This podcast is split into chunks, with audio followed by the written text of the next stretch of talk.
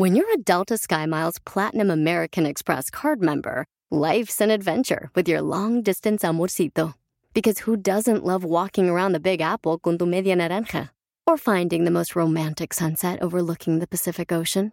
And sneaking in besitos inolvidables in Venice. The Delta SkyMiles Platinum American Express card. If you travel, you know. Learn more at go.amex slash you know. eBay Motors es tu socio seguro. Con trabajo, piezas nuevas y mucha pasión, transformaste una carrocería oxidada con 100.000 millas en un vehículo totalmente único. Juegos de frenos, faros, lo que necesites, eBay Motors lo tiene. Con Guaranteed Fee de eBay, te aseguras que la pieza le quede a tu carro a la primera o se te devuelve tu dinero. Y a estos precios, quemas llantas y no dinero. Mantén vivo ese espíritu de Ride or Die, baby, en eBay Motors. ebaymotors.com. Solo para artículos elegibles se aplican restricciones.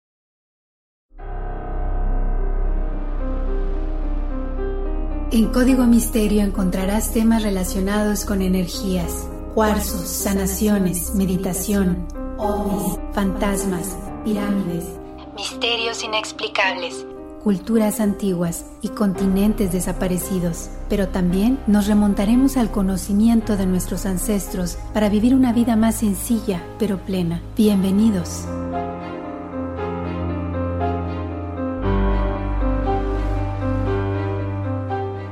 ¿Qué tal amigos de Código Misterio? Bienvenidos a un episodio más, les saluda Horacio Ontiveros y como ya es costumbre, pues estamos por acá con un tema muy interesante para la gente que me estaba preguntando por qué cambiamos de día de los viernes a los lunes, bueno, porque era un capítulo, el capítulo número 13 y pues como nos encanta todo lo que tiene que ver con el 13, la cuestión de la numerología, la cabalística y demás, por eso nos cambiamos, entonces a partir de este episodio todos, todos los podcasts estarán disponibles a partir de los días lunes. Así que bueno, pues bienvenidos. Oigan, ya saben, estamos en todas las redes sociales, nos encuentran en Facebook, nos encuentran en Instagram como Código Misterio y el podcast lo pueden descargar en cualquier plataforma de audio. Estamos en Apple Podcast, Google Podcast, Spotify, iHeart, Amazon, eh, TuneIn, en todas, todas las que ustedes quieran. El día de hoy es muy especial porque al iniciar esta nueva temporada, pues bueno, vamos a tener invitados. Y, el día de hoy tengo un invitado muy especial porque no solamente es investigador, tiene un programa de más de 15 años que tiene que ver con toda esta cuestión paranormal, este, con mucho éxito, por supuesto, pero es un amigo de hace muchísimo tiempo. Este, no vamos a decir cuánto tiempo, ¿verdad? Pero ya nos conocemos de hace, de hace algunos años y, y, compartimos esta pasión por estos temas. Y bueno, decidimos hacer este tema que tiene que ver pues, con exorcismos, que tiene que ver con, con cuestiones medio macabras, ¿no? Macabronas. Entonces vamos a hablar de El Exorcista, la verdadera historia, pero antes le doy la bienvenida a mi gran amigo Alfredo Pay Márquez. Alfredo, qué gusto que estés aquí conmigo. Hombre, mi querido Horacio, de verdad, gracias, gracias por, por recibirme aquí en tu programa. La verdad es que es un placer para mí también poder llegar hasta las altas urbes de la gente que le gusta este tipo de cosas con tu programa. La verdad es que esta idea de los podcasts, que es algo que está generando pues este cada vez que, la gente que la gente escuche ese tipo de, de, programas y que la gente se entere de una manera más fácil donde ya puedes llegar y meterte y escuchar en el momento que quieras algo así la verdad es que es algo muy muy muy padre y bueno pues como mencionas mucho mucho tiempo de conocernos este mi querido Horacio la verdad es que para mí es un placer es un placer porque a pesar de que pues eh, no habíamos coincidido en hacer un programa juntos después de tanto tiempo. Hemos coincidido en algunas ocasiones que nos hemos podido ver cuando se ha podido. Pero la verdad es que muy contento, muy contento de estar aquí contigo y que, bueno, pues generarle a la gente información, generarle a la gente también un poquito de, de pues, este nerviosismo de pronto de saber algunas, eh, algunas de las cosas que, que se genera con la cuestión paranormal y de nervio y de miedo y todo este rollo, ¿no? La verdad es que yo te deseo mucho éxito en esta nueva temporada, que seguramente lo va a tener, y que bueno, pues eh, le decimos a la gente que si les gusta, no solamente este programa, todos los demás, pues que lo compartan, ¿no? Y que avise a la gente para que se puedan meter y nos puedan escuchar directamente, ¿no, mi querido Horacio? Efectivamente, Alfredo, pues yo creo que hay, hay oportunidad para toda la gente que le gustan estos temas y, y como dices, ¿no? Sobre todo a raíz del boom de, de lo que son los podcasts. Y, el tema de hoy a mí en lo personal, bueno, me gusta, ¿no? Sobre todo, eh, lo platicaba ahorita con, con Alfredo, que, que, es buen amigo mío, pues de todas las experiencias que nos han pasado. Entonces ahorita vamos a ir platicando con él también de las cosas que le han sucedido, por qué de pronto se involucra en este tipo de temas. Pero yo creo que una de las películas que ha marcado la, la historia de, de, todas estas cuestiones que tienen que ver con posesiones demoníacas, pues ha sido El Exorcista. No sé tú, amigo, pero a mí en la experiencia personal, no me dejaron verla de niño, es más, no sé, yo la vine a ver cuando tenía como 20 años aproximadamente, o a lo mejor un poquito antes, 17, 18 años, pero pues es impactante, ¿no? O sea, esta película del exorcista, o sea, cuando esta, este personaje, Olinda Blair, gira la cabeza, la voz que tiene, cuando vomita y baña a estos sacerdotes, o sea, es una cuestión muy hollywoodesca, pero el día de hoy vamos a platicar de dónde viene toda esta historia. Es una película que creo que ha marcado a millones de personas, ¿no? ¿Sabes qué? Que indudablemente es una, una película que, que marcó un parteaguas en este tipo de, de, de películas que son las que que de pronto pues empezaron a dar miedo de más, ¿no? Eh, sobre todo por los efectos que ya le manejaban, como dices tú, en el rollo todo hollywoodesco. Pero, bueno, a, lo mejor tú tenías que, ¿qué dices? Unos 16, 15 años cuando, cuando la querías ver. Yo estaba yo naciendo, por supuesto, pero, este... Tú me llevabas a la escuela, pero bueno, esa es otra historia. no, no, no. No, la verdad es que sí, sí, yo creo que es que era era el miedo. La, la, familia, las familias de antes, eh, sobre todo, bueno, pues de donde somos nosotros también, como que la, gente eh, era más reservada, como que ese tipo de cosas, ¿cómo las iba a ver un niño? ¿Estás de acuerdo? Era como que traumante para ellos. Y ahora les permiten, digo, lógicamente, gracias a las redes sociales ya pueden ver todo a la edad que quieran, ¿no? Pero llegas a ver de repente algunas. Nada más, el, el rollo es lejos de la cuestión hollywoodense, como dices, de todos los efectos, que te imagines realmente, porque eso fue, un hecho verídico, que te imagines realmente lo que pasó, cómo se vivió. Y yo creo que si son, son de las personas, para todos aquellos que nos están escuchando, si son de las personas que se captan o que se meten de repente en, en la cuestión de que fue algo real, híjole, pues sí les causa miedo, amigo, ¿no? Este, sobre todo saber que fue algo, algo que fue verídico, algo real como tal. Exactamente, ¿no? Además creo que eh, siempre nos habían mostrado eh, estas escenas de películas, pues un poco exageradas quizás, ¿no? Pero cuando vemos la cuestión que siempre eh, ha surgido a través del exorcismo, pues es algo muy antiguo, ¿no? muchas veces la gente dice, bueno, ¿a cuándo se remonta? Bueno, se remonta hasta la época de Cristo, ¿no? Hasta la época de Jesús. Cada exorcismo es diferente, hay pocos exorcistas, o sea, pocos sacerdotes especializados en este caso. Y como mencionas ahorita, hay que tener mucho cuidado con lo que vemos en la televisión, con lo que consumimos en el Internet, porque muchas veces la gente toma esto como un juego. Lo hemos comentado muchas veces, estas tablas de Ouija se venden en cualquier juguetería con la intención de entretener. El problema es que muchas veces a través de este tipo de juegos invocamos a espíritus que pueden ser de bajo astral, espíritus que no eh, que no nos hacen ningún bien y, no sabemos cómo regresarlos. Entonces, yo siempre les he dicho, tengan mucho cuidado con esto. Yo no, no sé, alguna vez quizá he estado ahí, no, no me ha tocado eh, poner las manos en un tablero de Ouija, pero sí es, es muy eh, cuidadoso toda esta situación. De hecho, les comento ya saben que a final de cuentas ustedes tienen la última palabra. Recientemente la Asociación Internacional de Exorcistas advirtió sobre un nuevo libro sobre demonios para niños que fue publicado aquí en Estados Unidos. El libro se llama A Children's Book of Demons. Mucha gente dice que, bueno, es como una cuestión muy chistosa donde, donde te mencionan a los demonios y te los ponen como de una caricatura y te dicen para qué sirve cada uno de ellos. Mi entender es como para qué un niño de que te gusta 10 a 15 años o de 10 años en adelante puede eh, tener un beneficio al saber pues cuáles son los nombres de los demonios, porque en el momento en que tú lo mencionas en voz alta, ya lo estás invocando. Entonces, es una cuestión muy, muy complicada el que mucha gente logre entender esto, ¿no, Alfredo? Tienes toda la razón, Horacio, porque ¿qué razón o con qué justificación generas un libro como este, como para que los niños aprendan de este tipo de cosas? ¿Estás de acuerdo que ya les empieza a meter cosas en el cerebro que no deben de ser? Una. Dos, eh, ya existían de por sí algunos libros, los digo, y, para que seguramente también algunos de los que nos siguen o los que nos están escuchando han de saber, libros para, para gente ya mayor, como es el, los libros apócrifos, como es el Necronomicon, muy mentado, ¿sí? Este, y que de repente estos te ayudan y te enseñan a cómo hacer ciertos rituales o cierto tipo de cosas. Pero para unos niños, digo, la verdad es que yo creo que sí se están exagerando las cosas como para, para que ellos puedan aprender. Y sobre todo, ¿sabes cuál es el problema, Horacio? Que digo, y, lo comparto también como papá, luego como papás somos muy descuidados para con los hijos. Somos actualmente, actualmente somos muy dados a que pues, ay, que, vean, que jueguen, que ocupen todo el tiempo la, ya sea la lab, ya sea este, pues, eh, no sé, el, el, celular, lo que tengan para poder jugar y que se puedan meter tranquilamente al internet.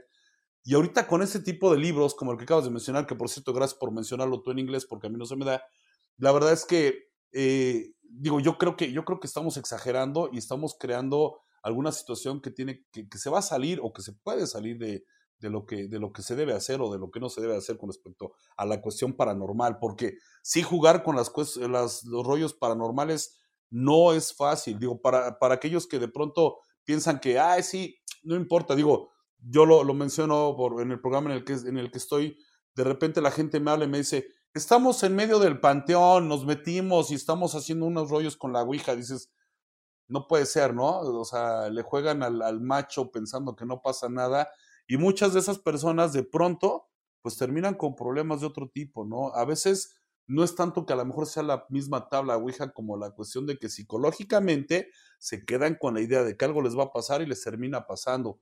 Pero también hay algunos que lo han jugado en el, mismo panteón y que han tenido problemas de accidentes, que han tenido problemas económicos, que han tenido problemas de muchas, muchas índoles que pues no son beneficiosos para nadie y sobre todo para los que de pronto se sienten que son eh, como que a mí no me pasa nada, que se da mucho en los jóvenes, a mí no me pasa nada y tómala, ¿no? De repente son a los que salen perjudicados, Horacio. Efectivamente, yo creo que siempre hay que tomar la medida de prevención posible y la prevención para mí es no jugarla. Oigan, bueno, pues vamos a entrar de lleno con este, este caso tan sonado que precisamente es el tema eh, del podcast de esta semana, ¿no? El exorcista, la verdadera historia. Vamos a hablar del caso en el cual se basa la película y otros dos, tres casos bastante fuertes. Así que, bueno, el caso del cual les vamos a platicar, con el cual arrancamos, es el caso de Robbie Mannheim, que es la historia de la vida real que inspira esta película del exorcista. Todo comienza en 1948 y a partir de ese momento, pues la vida de esta familia cambia. ¿Por qué? Por lo que estábamos comentando ahorita, la emoción de parte de una persona mayor de enseñarle a su sobrino cómo jugar con la Ouija. Lo que sucede es que después de unas semanas de que la tía de Robbie le enseña cómo jugar con la Ouija, pues la tía fallece y a partir de ese momento todo cambia. ¿Por qué? Porque empiezan a pasar muchas cosas en la casa, en la vida de la familia, como sonidos inusuales, golpes que de pronto la gente no sabía de dónde venían, de repente los escuchabas en la parte de arriba, de repente en la parte de abajo o en el sótano, objetos que se comenzaban a mover solos, candelabros que se columpiaban, retratos de Jesús que empezaban a golpear la pared como si los quisieran tirar. Imagínense nada más esto como si alguien los quisiera tirar como una fuerza invisible, no sé, muy, muy, muy, muy, eh, muy impactante, ¿no? También había sonidos muy extraños como rasguños, como golpes, como les decía, en el piso, pero la familia decía, bueno, pues a lo mejor estos golpes puede ser que sea un roedor, puede ser que sea, no sé, un animal que está atrapado, le llamaban a control de plagas, la gente que llegaba a investigar en la casa no encontraba nada,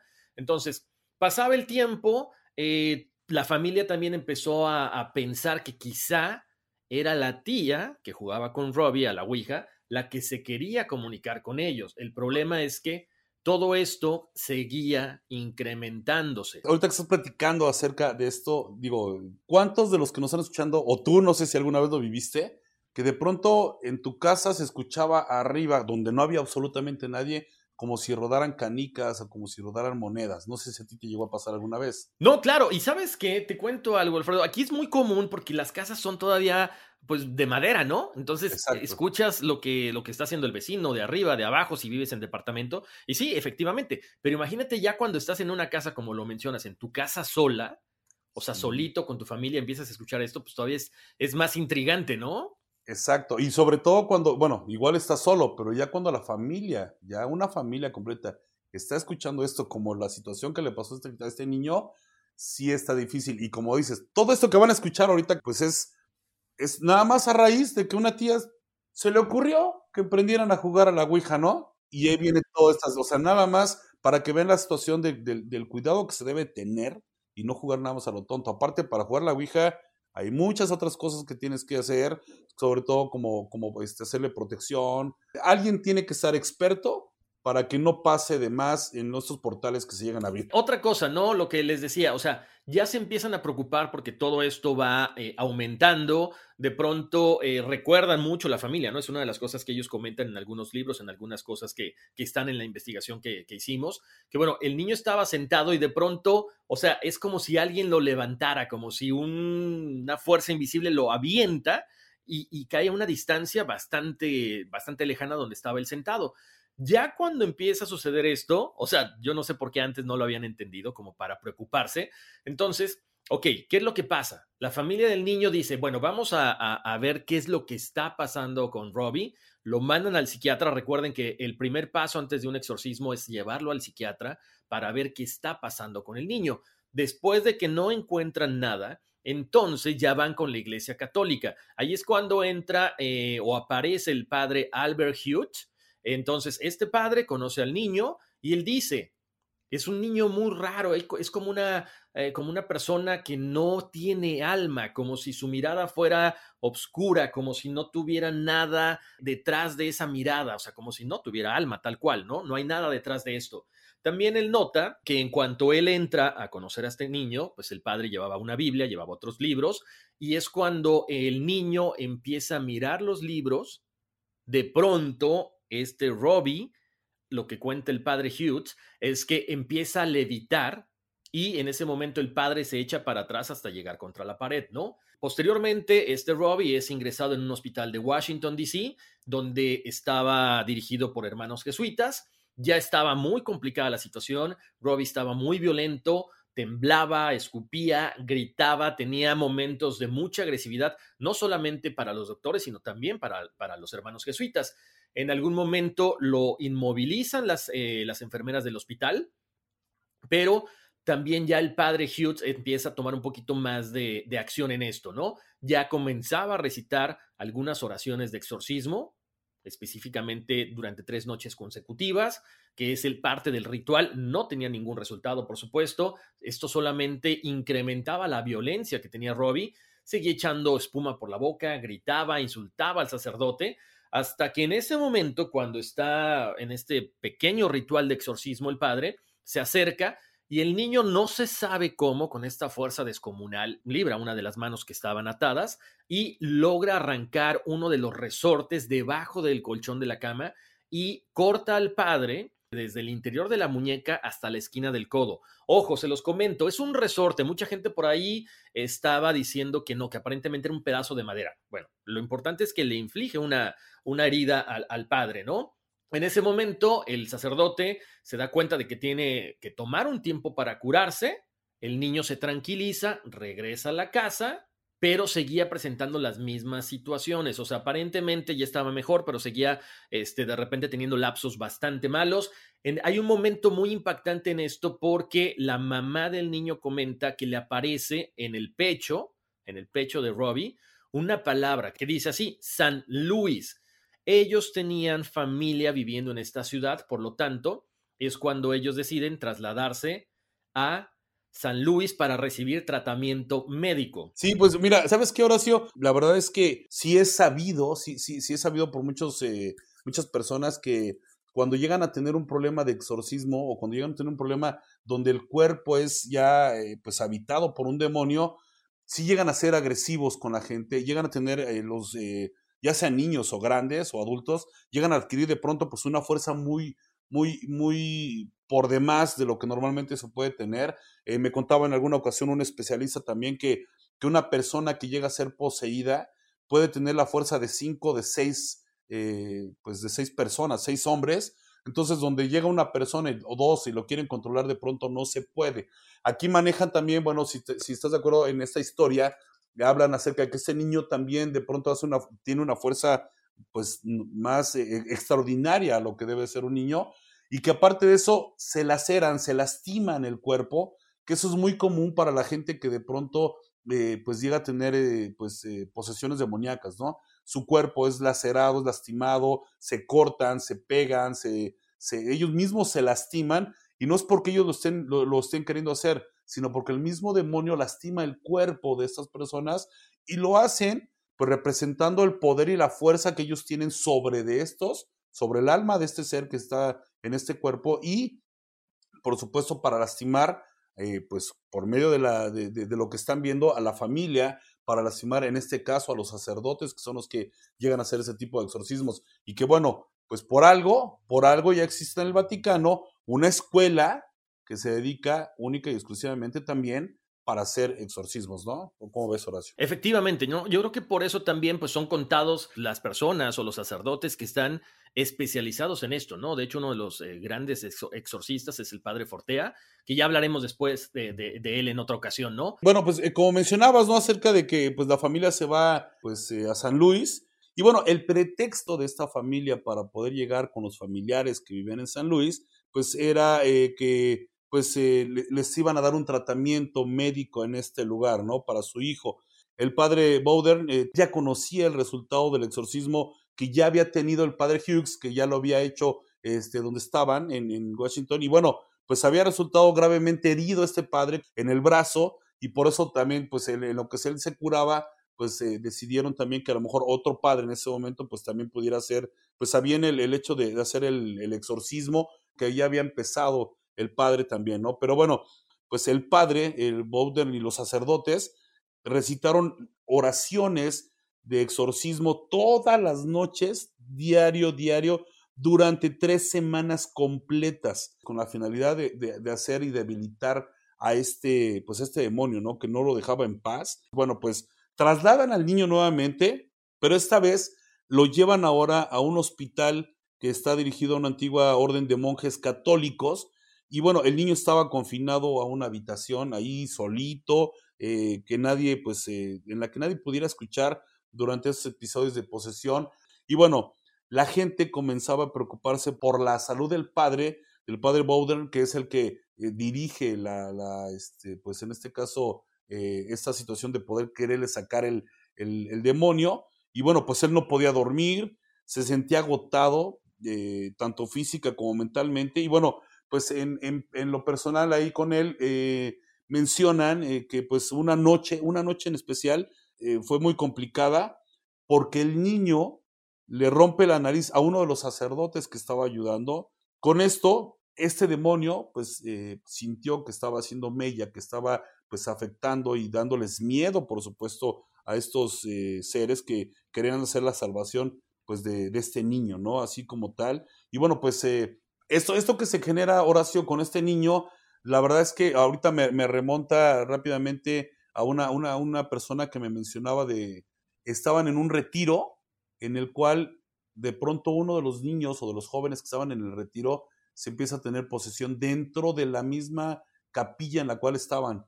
Y, me menciona que llegó un padre a hacer el, el exorcismo ahí inmediatamente y precisamente igual con agresiones, y que son cosas que, que, de verdad debe uno tener mucho cuidado. Es cuestión de primero ver que sea una cuestión psicológica, pero si se sale de esto, de verdad, quienes nos están escuchando, no descarten el hecho de que puedan hacer o puedan tratar a su ser querido, pues a lo mejor con un exorcismo o que, que lleguen especialistas a ver si es que puede ser o no una situación de exorcismo, ¿no, Horacio? Exacto, yo creo que es importantísimo que menciones eso, ¿no? Eh, lo hemos dicho durante el trayecto del podcast, antes de cualquier exorcismo, por eso se les tiene que evaluar eh, con un psiquiatra, porque muchas veces se pueden confundir ciertos rasgos de una cuestión de posesión demoníaca con a lo mejor esquizofrenia u otra cosa, ¿no? Y, y es, es importante también el decir, ok, esto se da con cuando juegas Ouija. No, no, no, eso se da en cualquier momento. Lo comentabas ahorita, ¿no? O sea, ¿qué pasa cuando estás en una capilla, en un retiro y de pronto alguien empieza a sucederle todo esto? Pues ese es el poder, ese es el poder que tiene el demonio, pues precisamente para tratar de, eh, ejercer su poder sobre los seres humanos, ¿no? Es increíble, ¿no? Que, que, a pesar de tanto tiempo, pues se siguen dando casos y cada vez a lo mejor más frecuentes, ¿no? Precisamente porque tenemos tanto acceso a la información. Por ahí dicen que los demonios están donde más fuerte pueden captar a la gente que está pues creyendo que realmente están en un lugar que no pasa nada, no al contrario, es donde te puede atacar también, y es donde tienes que ser más fuerte. Tiene mucho que ver con lo que sigue pasando en la historia, ¿no? Porque a pesar de todo esto que está sucediendo, están siguiendo con el exorcismo, o sea, al niño lo obligan a tomar la comunión, y es cuando hasta cierto punto se empieza a tranquilizar, pero de pronto vuelve a tener otro episodio mucho más fuerte. ¿Por qué? porque está luchando contra los demonios. O sea, el niño al final de cuentas acepta la hostia de la comunión, pero los resultados no son los esperados. O sea, los demonios están adentro, sigue luchando contra esta, esta presencia demoníaca o varios, ¿no? Porque también se menciona que por ahí cuando el padre, el padre Hughes, habla con él, le dice, soy legión. Ahora, también hay otros momentos en que se menciona que dice que Robbie, después de mucho tiempo de no hablar, él comenta, ¿no? Satán, Satán, soy San Miguel y te ordeno a ti, Satanás y los demás espíritus malignos que dejen el cuerpo, el cuerpo ahora. Para la gente que dice, bueno, ¿por qué eh, invocar a San Miguel? Bueno, porque es el, el arcángel principal en el cielo, es a quien se dice que Dios le da el poder sobre Satanás y también es el ángel que arrojó a Lucifer del cielo y lo manda al exilio, ¿no? ¿Qué pasa posteriormente? Bueno, pues el padre Raymond Bishop, el padre William Bowdern, toman el día 16 de marzo el relevo del herido padre Hughes bajo la supervisión del arzobispo Joseph Ritter y asistidos por el joven sacerdote Walter Halloran. Los exorcismos se prolongan, imagínense, durante tres meses en la casa de esta familia. Imagínate lo, cansado, ¿no? Ahora sí, lo cansado para los padres, para los sacerdotes, tres meses estar luchando contra estos demonios. O sea, es algo que realmente pues es difícil de controlar. Es un demonio, o sea, un demonio no es, no es el que digas, ay, es un niño que es latoso y lo controlas con una nalgadita como se hacía antes. No, ya son otro tipo de cosas. Ya es eh, para tres meses llevar y no poder controlarlos, es algo mucho, muy fuerte. Exacto, ¿no? Aparte, yo creo que es la, actitud también que, que, bueno, pues siempre tuvo la familia al no darle la importancia de vida en su momento, ¿no? ¿Qué pasa al final de cuentas? Bueno, se siguen con los, eh, con los exorcismos hasta que en un momento dado, por fin, este demonio abandona el cuerpo de Robbie. ¿Cuándo? Cuando le marca eh, en el pecho al niño la palabra exit o salida.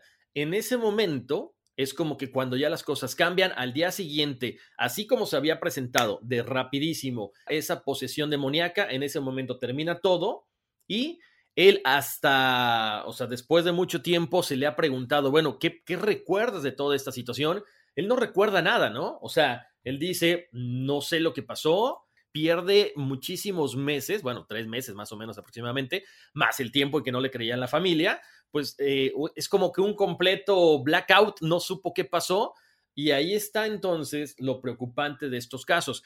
Si la gente ya tuvo la oportunidad de ver la película, bueno, me imagino que muchos de ustedes la van a poder este, revisar en cuanto estemos hablando de esto. También los invito a que chequen las fotos de toda esta situación ah, para que conozcan quiénes eran los padres, para que conozcan un poquito de Robbie. Están en las redes sociales de, Código Misterio, estamos en Facebook, en Instagram. Bueno, pues para que sepan un poquito más de esto, ¿no? Y, una vez más, ¿no? Véanlo eh, en su casa tranquilamente de preferencia no con niños, o sea, como decías hace rato, ¿no, Alfredo? De repente nos hemos vuelto muy permisibles con los hijos y los ponemos a ver contenido que no es apto para ellos, ¿no? Pero bueno, lo importante de esto es que queríamos hablarles de este caso que es con el que eh, se vuelve muy famosa esta película, ganadora de Óscares. Eh, también vino a marcar la, la carrera de Linda Blair porque de ahí, bueno, pues tuvo, eh, tuvo muchos episodios de esquizofrenia, ¿no? Ella se sentía perseguida, ella se sentía eh, abrumada por presencias que aparentemente, pues se invocaron cuando los padres o cuando estaban haciendo esta película y se estaban mencionando los nombres de los demonios. Pero bueno, tenemos otro caso también que es muy interesante, ¿no? Eh, antes de entrar al siguiente tema, me gustaría platicarles acerca de, de, una persona que yo personalmente conozco, ¿sí? Y que sufrió ese tipo de situación de, de, pues, de posesión demoníaca, ¿no? Una chica que, pues, era, pues, consentida, la consentida de papá y de mamá. De repente esta chica empezó a tener ahí como que comportamientos raros y extraños para con ellos, ¿no? ya empezó a ser agresiva, de repente empezó a ser grosera con ellos. La verdad es que ahí les causó de extrañeza a los papás, pero ellos confundieron el hecho de que la chica ya estaba saliendo, digamos,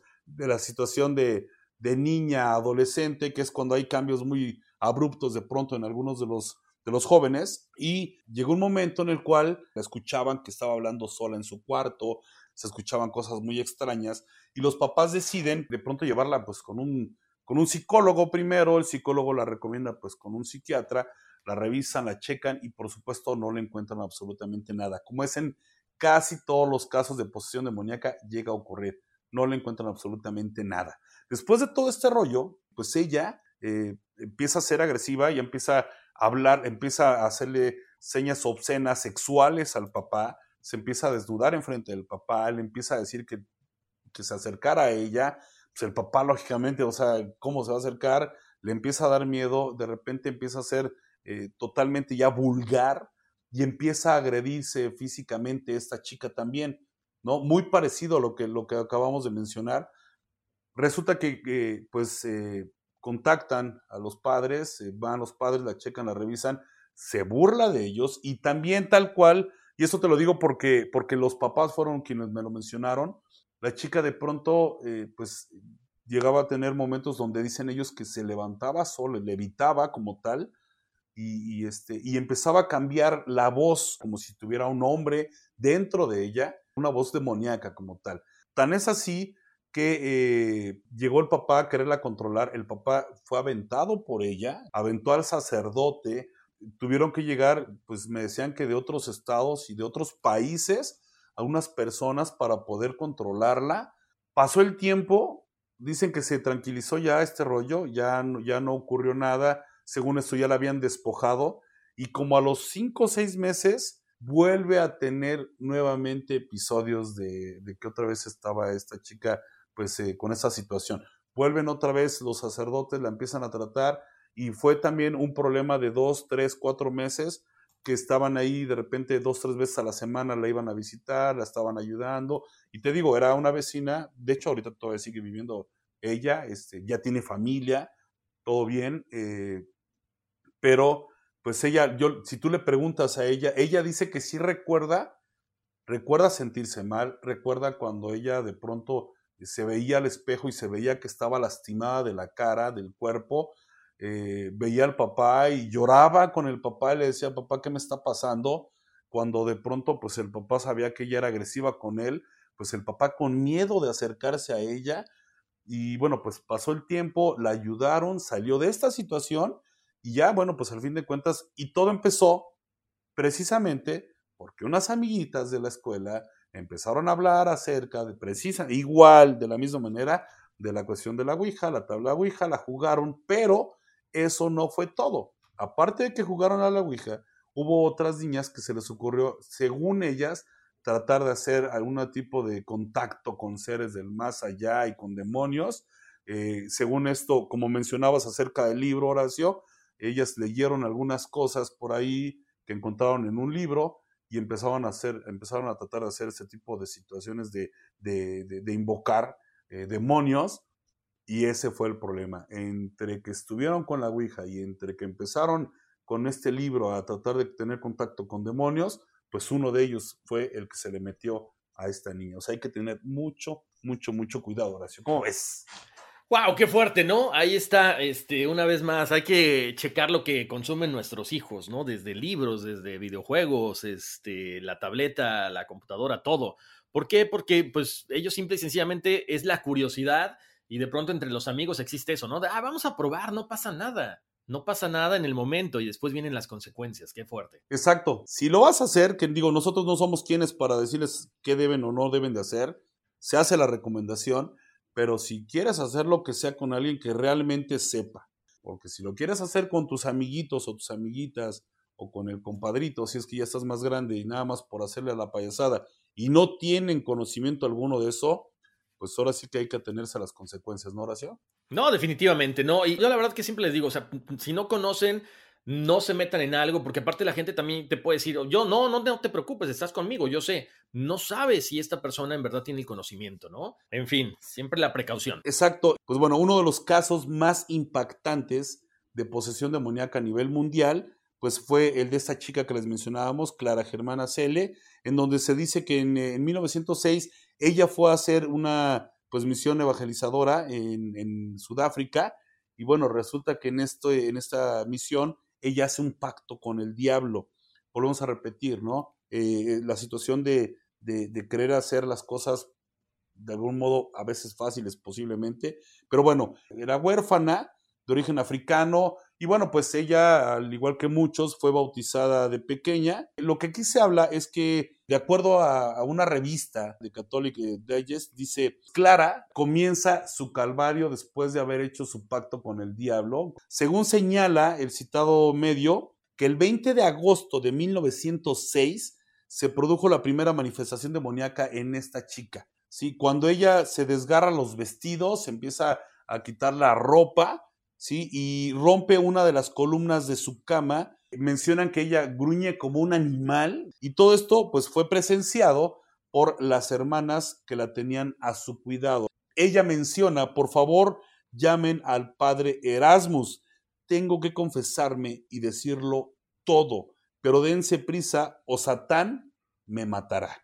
Y aquí lo menciona, ¿no? Me tiene en su poder. Así es como ella lo dice. Satán la tenía en su poder. La verdad es que eh, fue una situación que se, se, generó muy fuerte con esa chica y que, y que también, bueno, pues eh, ahí fue una injerencia muy grande por parte del padre que también la estaba apoyando, Erasmus, que la verdad fue importante en esa situación para ella. Y dice ella, no llevo nada bendecido, ella no tenía nada que, que fuera bendecido como para que tuviera algo que la protegiera como tal. He tirado todas las medallas que usted me dio, le menciona al padre. Me has traicionado, me habías prometido días de gloria, pero ahora, ahora me tratas cruelmente, les habría dicho en un momento de lucidez, como que ella en un momento determinado también pues reniega de la protección que, que, que en este caso Dios tenía que haberle dado, pero bueno, ella no tenía nada que la protegiera como tal, eh, pues a veces parece mentira, pero bueno, creo que a veces, eh, amigo, hasta el, el, mentado moñito rojo o el listoncito rojo como protección de pronto de las malas vibras es importante, ¿no? Claro, además estamos hablando de que, bueno, están hermanas alrededor de ella, ¿no? Era una misionera, entonces, muy raro, una, que no tuviera nada que la protegiera y dos, ¿qué le había prometido este demonio? Pues para haber eh, cambiado radicalmente, ¿no? Una, una mujer que está tratando de ayudar a los demás, porque bueno, esas son las misiones, ¿no? Cuando tú vas a un lugar con gente que no está en la misma situación que tú, entonces vas y los ayudas y también llevas una palabra, la palabra de Dios, a estos lugares, ¿no? Es, increíble y sobre todo las reacciones, ¿no? Como bien mencionas, o sea, eh, se dice que se le eh, aventaba agua bendita, en ese momento se le secaba, como si le sacara vapor, ¿no? Esta agua, mientras que si le echaban agua normal, no pasaba nada. O sea, lo típico de una posesión, le acercaban la cruz, ella se ponía muy mal, se ponía a gritar. ¿Qué más? De hecho, una de las monjas dice que es increíble lo que pasaba porque la conocían de mucho tiempo y decía, esta Clara habla idiomas que no tiene conocimiento previo. O sea, entiende polaco, entiende alemán, francés, noruego, otros idiomas que ya no mencionan, y que además demostraba saber los secretos más íntimos no solamente de las hermanas, sino también de los padres que estaban en contacto con ella. O sea, era increíble, ¿no? Se vuelve a repetir lo que habíamos mencionado antes, o sea, la presencia de objetos bendecidos la molestaba, además de que tenía una fuerza extraordinaria y cuando las monjas o estas hermanas que intentaban cuidarla o intentaban atarla a la cama, pues ¿qué pasaba? Se ponía muy violenta, las golpeaba, pues con esta fuerza que normalmente esta chica no tenía. Estamos hablando de 16 años, ¿no? También comentan que de repente hacía esta clase de sonidos, como mencionaba Alfredo ahorita. O sea, que ellas lo comparan que ni los leones que estaban en África, ni los toros furiosos hacían este tipo de sonidos. Entonces, imagínense nada más que ellos lo, lo comparan también como con un coro infernal que estaba eh, encabezando Satanás, ¿no?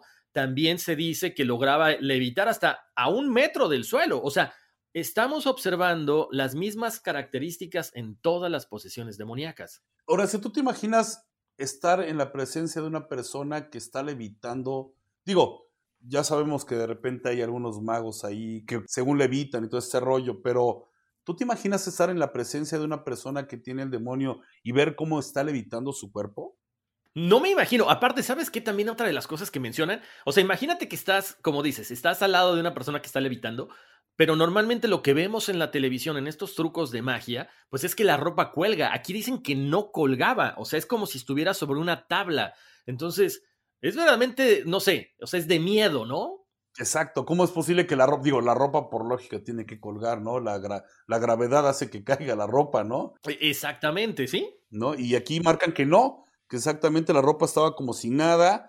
Y bueno, pues eh, esto fue también una declaración que el padre Erasmus Horner hace, ¿no? Pues bien, durante la investigación que estábamos haciendo con respecto a esta, esta historia, también se dice que pues eh, el padre menciona con, respecto a todo lo que estaba ocurriendo, a esta mujer eh, la, estaban sujetando y dicen, fíjate nada más el poder, el poder de, que tenía esta mujer. Dicen que ella les, les avienta un rayo a una de las monjas que estaba arrodillada frente a ella y que estaba rezando. ¿Hasta dónde puede llegar el poder del demonio, no? Este, es algo, algo fuerte. Luego de esto, de que estaba ocurriendo, eh, también, bueno, pues investigamos que ella pues se mordió en un brazo eh, a esta mujer y la dejó eh, pues eh, una marca similar a la mordida de una serpiente. ¿Qué podría ser, amigo? No sé, pero ya, ahí, por ejemplo, fíjate, ya estamos hablando de que sobrepasa lo que siempre hemos visto, ¿no? O sea, ya cuando, cuando tienen la capacidad de morder a alguien y dejar una marca que no es de un ser humano o la capacidad de, de lanzar un rayo, pues es que definitivamente eh, eh, quizá no, no era solamente un, demonio el que estaba dentro de este cuerpo, ¿no? También resulta que, bueno, para el 10 de septiembre de 1906 se dio el permiso para que se le pudiera realizar un exorcismo a, Clara. Y bueno, pues eh, el que hizo el exorcismo, lógicamente a quien le correspondía estar ahí, pues era el padre Erasmus y al padre Mansuet, quien era pues lector de esta misión en la cual ella se encontraba, ¿no, amigo? Así es, efectivamente, ¿no? Y fíjate, de hecho, eh, como mencionas ahorita, ¿no? De acuerdo a la, revista que estábamos platicando hace rato de Catholic Digest, los ritos comienzan a las 6 de la madrugada o a las 6 de la mañana, se extienden hasta el mediodía, posteriormente continúan a las 3 de la tarde y de ahí hasta la medianoche. O sea, en esa ocasión, ya que se le da el permiso para realizar el exorcismo, Clara ataca a estos dos padres, al padre Erasmus, al padre Mansuet, y eh, finalmente, después de toda esta situación, eh, el demonio dijo que se retiraría del cuerpo de Clara, pero más adelante. Esto que mientras ella levitaba. Pero aparte, aquí estamos hablando de que eh, estamos frente a 170 testigos en la capilla de esta misión. Aparentemente, todo está tranquilo, pero ya imagínate, el poder demostrar este demonio que es tan poderoso frente a 170 personas, ya estás hablando de que estás a otro nivel, ¿no? Para 1907 ya la joven que pensaban que estaba bien, tiene una recaída. Aquí no entiendo esta parte porque vuelve a hacer un pacto con el diablo. ¿Qué estaba buscando ella detrás de esta situación siendo una, una persona tan cercana a la iglesia? No se sabe. Exacto. ¿Qué pasa después? Bueno, otra vez los mismos sacerdotes llegan, específicamente el 24 de abril de 1907, a hacer otro exorcismo. El demonio otra vez vuelve a abandonar este lugar. ¿Cómo saben? Bueno, porque deja un olor como putrefacto, ¿no? Lo que sí es cierto es que se menciona durante la investigación es que durante este exorcismo, el último que sufre Clara, lo primero que hace cuando ve a uno de los sacerdotes es agarrarle la Biblia, se la arrebata de las manos, agarra la estola e intenta estrangularlo. A final de cuentas, expulsan a este demonio, la niña fue salvada finalmente, fue sanada también, nunca más fue víctima de posesión. Bueno, después de dos, creo que ya era suficiente el entender esta situación, ¿no? Claro. No, no, no, es inaudito. O sea, ¿cómo puedes pasarla tan mal y de pronto decir, bueno, pues este, otra vez a, jugarle, a invocar a estos demonios, pues que ya, ya sabes que no te va a ir bien con ellos? Oye, y sobre todo que, que este, algo curioso con las, las eh, lo que hemos platicado, ¿no recuerdan qué fue lo que les ocurrió? Eso es lo más increíble del caso, ¿no? O sea, tantas cosas que pasaron meses eh, incluso y de repente no recuerdan nada. O sea, es como si estuvieran, hubieran estado dormidos, como si hubieran estado en coma. Lo que mencionas también, como para qué carambas volvió a ser otra vez pacto. ¿Cuál fue la situación? Yo creo que, yo creo que la primera vez, al igual que con la chica que les mencionaba yo hace rato, a lo mejor ese demonio no se salió del todo, ¿no? Y la obligó a que hiciera un pacto como tal nuevamente. ¿Qué es lo que ocurre con ese tipo de personas o con este tipo de cosas? Es algo inaudito. ¿Y por qué hay tanta similitud en ellas, ¿no? Exacto, yo creo que ahí sería bueno algún día platicar con, si se puede, con el padre Fortea o con alguien experto en exorcismos, porque de los tres casos que hemos platicado ahorita, es el común denominador, ¿no? O sea, cuando piensas que ya la cosa está bien, cuando piensas que el demonio abandonó el cuerpo, vuelven a recaer. Es, no sé, está retomando fuerza, está como que tratando de que se confíen estos, estos sacerdotes, las familias, para poder regresar con todavía con más poder para, no sé, amedrentar tanto el cuerpo de la persona como a los que están alrededor. Quizás sea eso, ¿no? Claro, oye, ¿y sabes qué? Que yo creo que sería muy importante que la gente que interactúa de pronto en, en tus redes sociales, pues que igual te puedan platicar de sus de sus historias que ellos han vivido, porque bueno, nosotros lo estamos platicando, sacamos e investigamos acerca de ese tipo de cosas. Yo te estoy sacando ahorita eh, pues una, una anécdota de una persona que yo conocí, o que conozco, perdón, pero la gente seguramente ha de tener muchas historias y cosas que también han de ser fuertes, ¿no? Eh, exacto, ¿no? Sí es bien importante, qué bueno que lo mencionas, porque eh, lo que queremos también es que, que, la gente participe, ¿no? Nos pueden escribir en las mismas redes sociales, en Código Misterio en Facebook e en Instagram, o pueden usar el email si quieren contarnos alguna historia que tenga que ver con esto o con lo que a ustedes se les antoje, alguna sugerencia de algún tema, en contacto arroba códigomisterio.com. Y sabes qué, también es importante mencionar, esto no se da nomás con la Ouija, de repente, no sé si te acuerdas, a nosotros nos tocó Alfredo en su momento, el famoso, no sé, no sé cómo se llamaba en nuestros tiempos, el famoso Charlie Charlie, el juego de las plumas, ¿no? De las plumas Big, o el, el, el, juego de los lápices cruzados, o el de las tijeras, o sea, todas esas cosas que de repente pensamos que son chistosas, que son divertidas, que no pasa, no pasa nada si lo hacemos, no sabemos las consecuencias que nos pueden traer. Claro, para muestra basta un botón. Hay una prueba muy fácil que la gente puede hacer para darse cuenta si hay algo o no que está pasando en su casa, en su trabajo. Ya sabes las clásicas psicofonías. Tenemos la fortuna ahorita de que ya tenemos teléfonos que graban voces, te graban, hacen un audio. Puedes dejar grabando y nada más pones quién eres, qué quieres, lanza una pregunta al aire y deja grabando y vas a ver lo que te vas a poder encontrar si es que quieres encontrar algo de pronto como para que te dé miedo, ¿no? no, muy cierto. Fíjate que esa es la recomendación que siempre les hago. Yo creo que muchas veces tenemos celulares que ya no ocupamos. Los podemos dejar conectados toda la noche, ahí con el, la grabadora de sonido, y, y, a ver qué pasa el día de mañana, ¿no? Pero recuerden, o sea, esto que decimos no es un juego, en serio. O sea, tómenlo eh, con mucha seriedad porque no sabemos lo que puede llegar a pasar. Creo que todo mundo, yo lo he comentado muchas veces, eh, se me hizo muy fácil también con mis hermanos y con un grupo de amigos poner los famosos discos al revés, ¿no? Estos acetatos, estos discos ah, de vinil.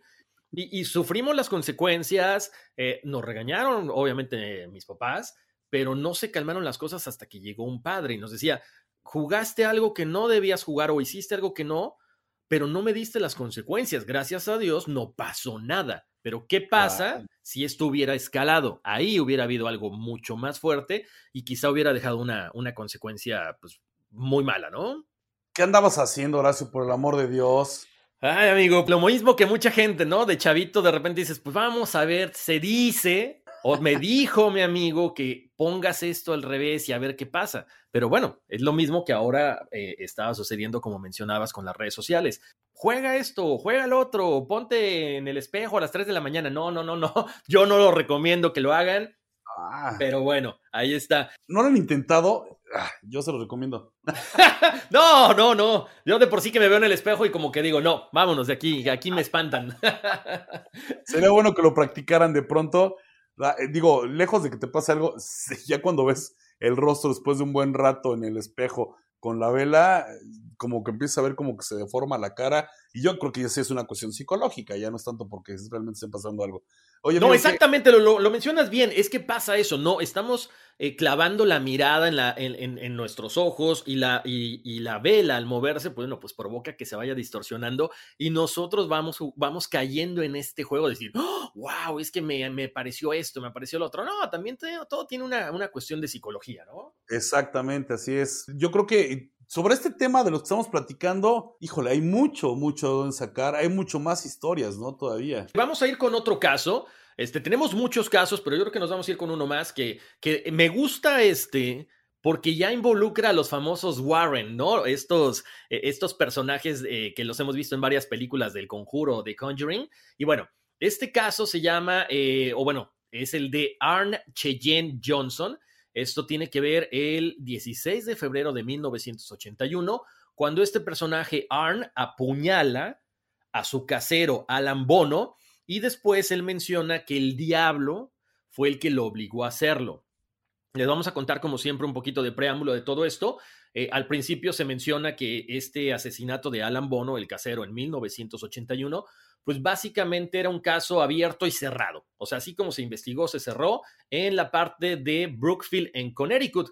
Para la policía estaba muy claro qué es lo que había pasado. O sea, este señor, Alan Bono, de 40 años, había sido asesinado por su inquilino Archie Jane Johnson. ¿Por qué? Por una discusión. Así de simple, tan sencillo como eso.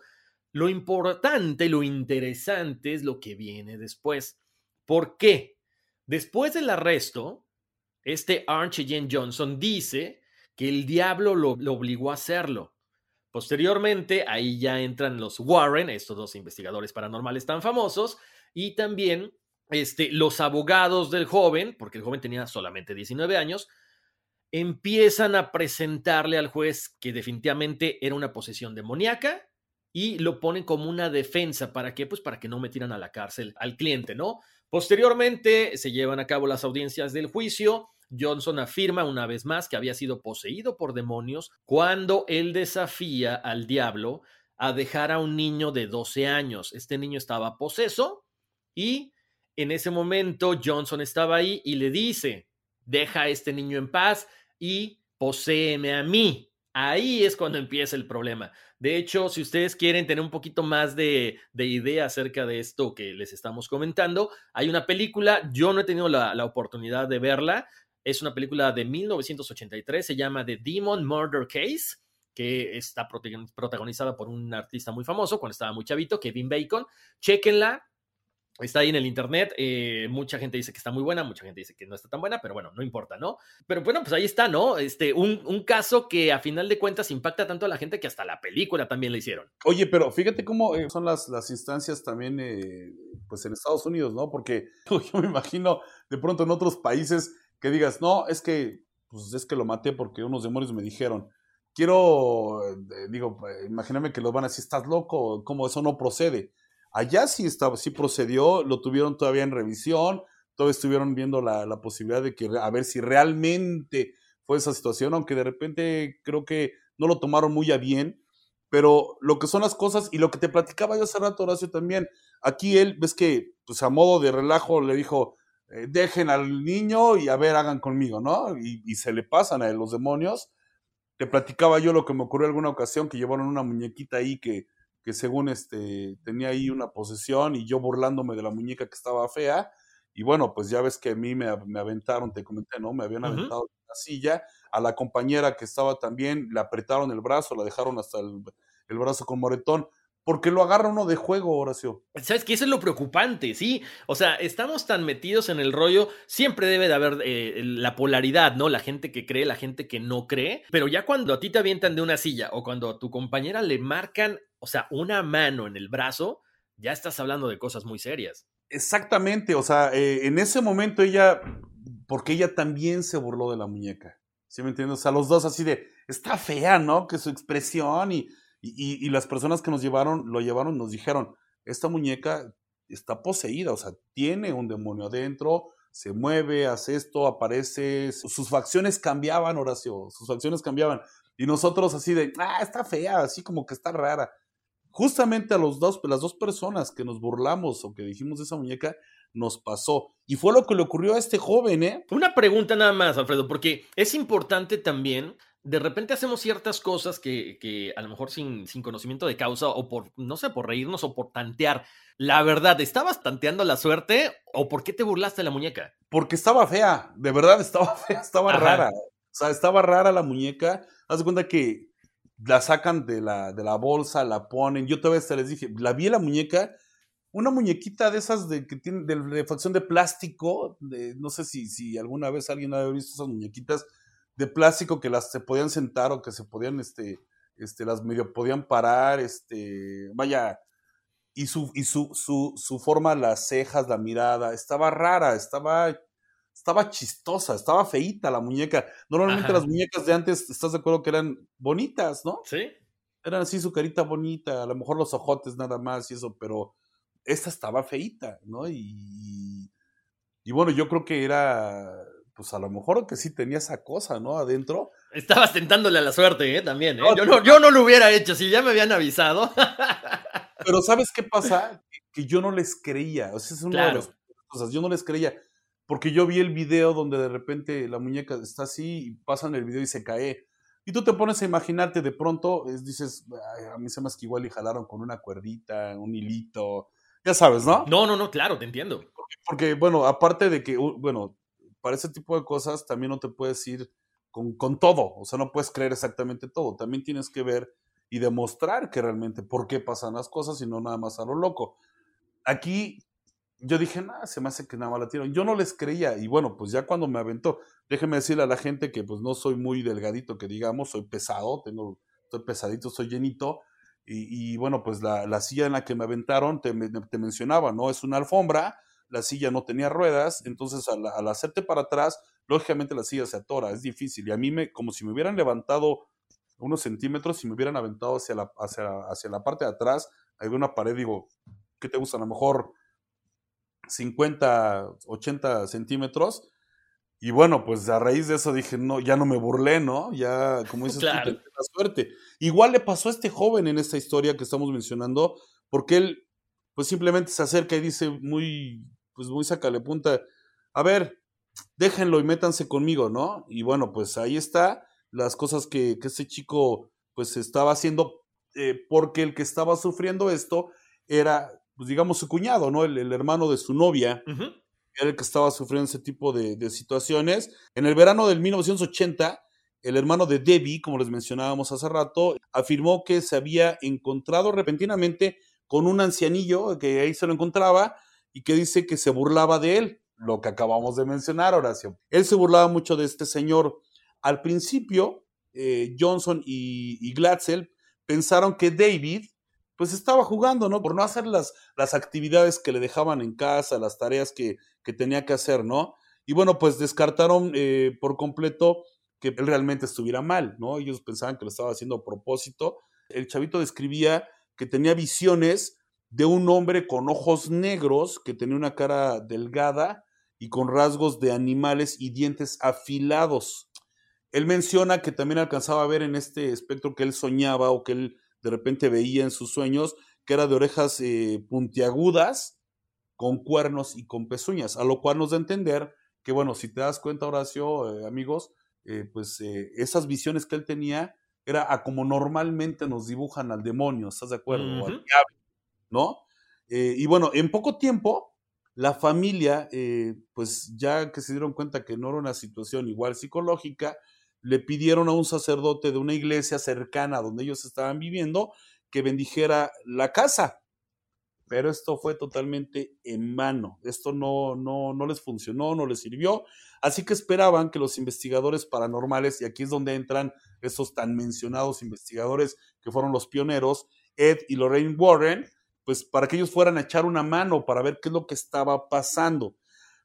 Eh, mencionan que este niño pateaba, mordía, escupía, juraba y decía palabras terribles.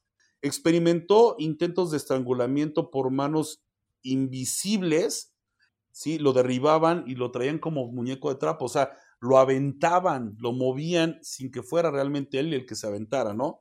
Es alguna de las, de las tantas cosas que, que se hablan de esto, Horacio, de, de, este muchacho, de este niño, que ese fue la parte fundamental por la cual el que era el, novio de su hermana, pues de pronto matara también a su, a su casero, ¿no? Exactamente, ¿no? Ahora, y volvemos al punto, ¿no? O sea, es, ¿qué pasaba? O sea, ¿por qué no le creían a los niños? Bueno, igual, a lo mejor ahora ya le crees, ¿no? Pero fíjate, ahí volvemos también a que es una cuestión de un, como un fenómeno colectivo, ¿no? ¿Por qué? Porque, eh, bueno, este Johnson también se queda con la familia para ayudar a todo lo que pudiera, pero ya es también cuando se da cuenta de que este niño, este David, ya empieza también a describir toda esta situación, pero también durante el día. O sea, ya no nada más son los terrores nocturnos o, que digas, ah, no, pues es que me da miedo en la noche. No, o sea, ya durante todo el día estás manifestando todo esto, ¿no? Otra de las cosas también que sucede es que este David empieza a describir a este anciano, así como lo mencionabas ahorita, como un demonio, lo empieza a ver como un anciano con barba blanca, vestido con una camisa de estas como de leñador, de estas de cuadros, unos jeans comunes y corrientes, y empiezan también a escuchar ya ruidos en la parte de arriba de la casa, o sea, en el tercer piso o en el ático, como se le conoce aquí. Eh, empieza a hablar con voces extrañas, empieza a tener convulsiones, y volvemos al punto. Ahí ya los Warren ya es como que ya meten un poquito más la mano, ¿no? Dicen, sí, o sea, esto es una clara posesión demoníaca, pero ¿qué pasa? Tienen que mandarlo al psiquiatra para saber qué es lo que está pasando. Así sucede, lo mandan y dicen, ¿sabes qué? No pasa nada. Simple y sencillamente tiene una discapacidad de aprendizaje. A ver, o sea, ¿cómo puedes confundir una capacidad de aprendizaje con una posesión demoníaca? O sea, es inaudito, ¿no? Definitivamente no, no era esto. Y bueno, pues en ese momento es donde los Warren, eh, pues eh, se, se, animan, ¿no? Se animan a hacer, eh, pues, tres exorcismos ellos fueron también supervisados por sacerdotes y ven y ellos se dan cuenta que David o David pues empieza a tener levitaciones y dicen aquí también, bueno, en la investigación que tuvimos, que él maldice y que incluso eh, pues deja de respirar en lo que él está levitando. Este demonio le empieza a hacer daño realmente al cuerpo de este niño. Quizás lo más asombroso de todo esto, pues es que eh, David supuestamente hizo una predicción que es importantísima en, este asunto. Él predice el asesinato que Arn Cheyenne, que es el cuñado, eventualmente iba a cometer oración. Aunque las autoridades investigaron las afirmaciones de los Warren, pues como que no les creían del todo. Aparte, pues digo, si ahorita de pronto hay mucha gente que no cree en muchas situaciones de este tipo, pues en ese entonces menos, ¿no? Pues los investigadores eh, estuvieron investigando esto sobre el embrujo. Se quedaron con la historia de que Bono simplemente fue asesinado durante un altercado con Johnson por su prometida. Pero, ¿sabes qué? Mira, por ejemplo, entiendo esa parte, ¿no, Alfredo? Ahora, ¿qué pasa? Tú lo dijiste ahorita, o sea, los abogados siempre es la parte como que más eh, cuadrada, lo más tangible, ¿no?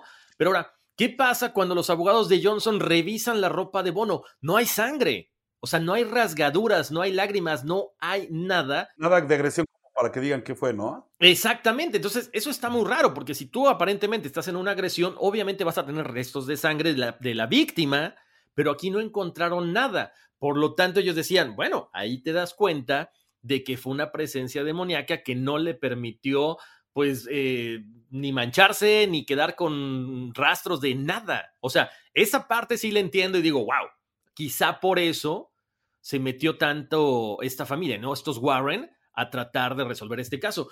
Porque de hecho, una de las películas de ellos, Alfredo, y gente que nos escucha, la de The Conjuring, The Devil Made Me Do It, está no basada en 100, al 100% en, en este caso, pero sí tiene algo que, ver, algo de influencia, ¿no? Entonces, bueno, pues ahí está. De hecho, también hay otra película, pero esta ya es casera, se llama The Demon uh, Murder Case es donde precisamente ellos, ellos narran, ¿no? Todo esto, esta situación de lo que pasa.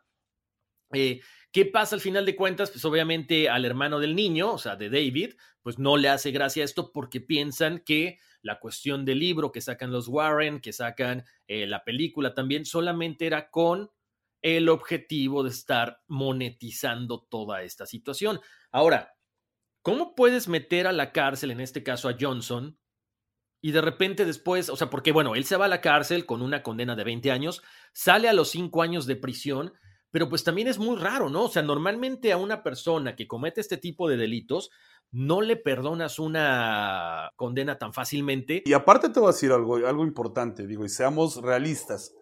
Si tú tienes una persona que, que está comprobado que mató a alguien, pues estás de acuerdo que no vas a encontrar, eh, digo, no va a haber forma de que pueda salir tan fácil.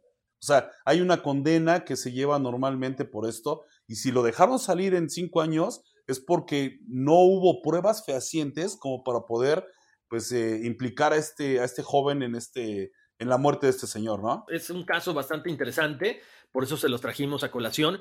Hablamos de tres posesiones, hablamos de tres casos importantes. Tenemos más, obviamente, Alfredo y yo cuando estábamos investigando esto, bueno, nos da como para otro programa que yo creo que nos lo tendremos que aventar, porque yo creo que no solamente es lo que la información que nos da, sino también la precaución que debemos tomar ante este tipo de situaciones. Amigo, perdone, digo, es que no, no, no puse mucha atención porque precisamente estamos hablando de esto. Curiosamente, aquí en la calle empezaron todos los perros a aullar y no ha pasado. Normalmente los perros aullan cuando, cuando pasa una ambulancia o se escucha ahí un ruido de, de este, de, algunas autoridades que llegan a, a pasar por acá.